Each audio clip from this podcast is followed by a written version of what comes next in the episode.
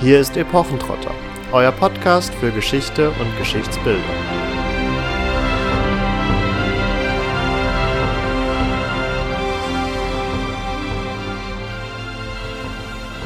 Hallo und herzlich willkommen zu Epochentrotter. Wir begrüßen euch heute zu unserer Nullfolge. In dieser wollen wir euch ein wenig vorstellen, was eigentlich die Idee hinter Epochentrotter ist, uns ein wenig vorstellen und ja aufzeigen, was ihr in Zukunft von diesem Podcast erwarten und nicht erwarten könnt. Kommen wir zum ersten Punkt. Ihr fragt euch sicher alle, warum braucht es noch einen Geschichtspodcast? Sicherlich, Geschichtspodcast gibt es schon den ein oder anderen. Wir werden euch, wenn ihr Interesse an dem Thema habt, auch den ein oder anderen noch in der Podcast-Beschreibung verlinken. In diesem Podcast geht es allerdings meistens um historische Themen. Und natürlich wollen wir uns auch mit historischen Inhalten auseinandersetzen, aber die Idee hinter Epochentrotter ist, aufzuzeigen, dass Geschichte bewegt ist und lebendig ist. Sie hängt vor allen Dingen von den Geschichtsbildern ab, die in unserer Gesellschaft vorherrschen. Und eben diese Vorstellungen der Vergangenheit entstehen aus einem komplexen Zusammenspiel von Medien, Forschung und Wissenschaft und der Popkultur. Und eben hier ist unser Ansatz zu sagen, dass wir vor allen Dingen in den Fokus rücken wollen, wie die Popkultur und die Medien die Geschichte präsentieren und somit auch etwas abseits der Wissenschaft unser Geschichtsbild prägen. Dabei geht es uns außerdem auch um die Wissenschaftskommunikation. Das heißt nicht, dass wir hier unsere eigenen Dissertationsprojekte oder andere Projekte vorstellen, sondern dass wir die Geschichte als Hauptthema im globalen gesehen aus dem Elfenbeinturm holen wollen und gängige Praktiken wie das Verknüpfen mit alles ist von Aliens gemacht worden und der Mensch ist gar nicht fähig, sich das selber auszudenken, ein bisschen zurechtrücken wollen.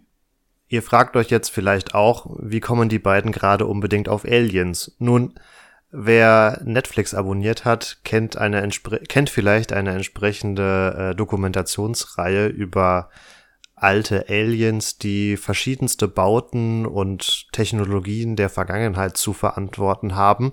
Und wir saßen mit etwas erstauntem Blick vor dieser Fernseh- und TV-Produktion und fragten uns, wie, ja, Forscher oder auch Menschen generell überhaupt zu diesen Meinungen kommen können. Gerade bei Themen, die sich nicht einfach mal eben so erklären lassen, zum Beispiel der Bau der Pyramiden oder auch das Leichentuch von Turin, ist es ein probates Mittel, das Ganze einer höheren Macht zuzuschreiben, sei sie jetzt transzendental oder transzendent, also göttlich oder außerirdisch, vollkommen egal. Es ist leichter, es einer übergeordneten Macht zuzuschreiben, als zuzugeben, dass man sich heute einfach nicht mehr erklären kann, wie das Ganze entstanden ist. Das Ganze findet auch praktischen Niederschlag im Internet beispielsweise. Wenn ihr die entsprechenden Themen googelt, werdet ihr vor allen Dingen auf die Seiten dieser Verschwörungstheoretiker weitergeleitet oder auf diese aufmerksam gemacht.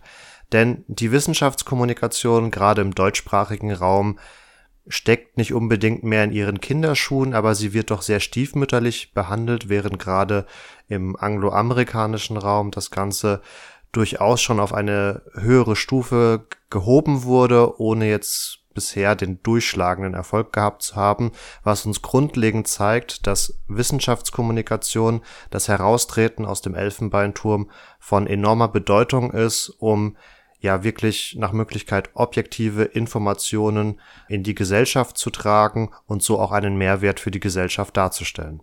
Was dürft ihr in Zukunft von uns erwarten? Wie ihr euch bei dem Konzept schon vorstellen könnt, wollen wir vor allem Geschichtsbilder unter die Lupe nehmen. Beispielsweise das finstere Mittelalter. Eine Folge dazu werdet ihr bald auf unserem Podcast-Channel hören können. Aber es gilt auch quasi historische Reviews zu machen von Filmen, von Computerspielen, von Serien, von Büchern, alles was in der Popkultur so auftaucht und Geschichte aufgreift und unser Bild von der Geschichte in irgendeiner Form prägt, verändert oder ausmacht. Darüber hinaus, und da kommt der Aspekt der Wissenschaftskommunikation wieder etwas zum Tragen, wollen wir auch einmal im Monat ja einen Überblick darüber geben, was in den Nachrichten bezüglich Geschichte und Archäologie in den letzten vier Wochen jeweils geschehen ist. Hier geht es darum, aufzuzeigen, wie ja eher populär journalistische Medien mit äh, diesen Thematiken umgehen, das Ganze ein wenig zu kontextualisieren und aufzuzeigen, welchen ja, Forschungsfortschritt äh, hier quasi nachgewiesen werden kann. Auch möchten wir uns hin und wieder Experten ins Boot holen, die für ihr jeweiliges Medium, sei es ähm, der historische Roman, sei es ähm, das Reenactment, die Living History oder auch andere Formate, in denen Geschichte thematisiert wird, jeweils Experten darstellen. Ähm, sie haben sicherlich ihren ganz eigenen subjektiven Blick auf die Geschichte und ihre Darstellung und hier kann der Podcast davon profitieren, wenn auch weitere Meinungen zu hören kommen. Kommen wir zum dritten und letzten Punkt. Wer sind wir überhaupt? Mein Name ist Marvin. Ich habe in Tübingen Geschichtswissenschaft, Germanistik, Medienwissenschaft und klassische Archäologie studiert und aktuell promoviere ich an der Universität Potsdam zu einem Projekt in der Universitäts- und Studentengeschichte. Dieses befasst sich mit ähm, studentischer Literatur des 17. und 18. Jahrhunderts, die kulturhistorisch ausgewertet wird und einen ja, Einblick bieten soll, welche Rollenbilder von Studenten in der genannten Zeit vorherrschten, sowohl aus einer Außen- wie auch aus einer Innenperspektive. Mein Name ist Katharina. Ich habe Kunstgeschichte und Literaturwissenschaft studiert und bin im Moment Assistentin an der Universität Genf. Dort bin ich am Lehrstuhl für medievistische deutsche Literatur angestellt und promoviere zum Thema Spiegelungsphänomene in höfischer Literatur des 12. bis 14. Jahrhunderts.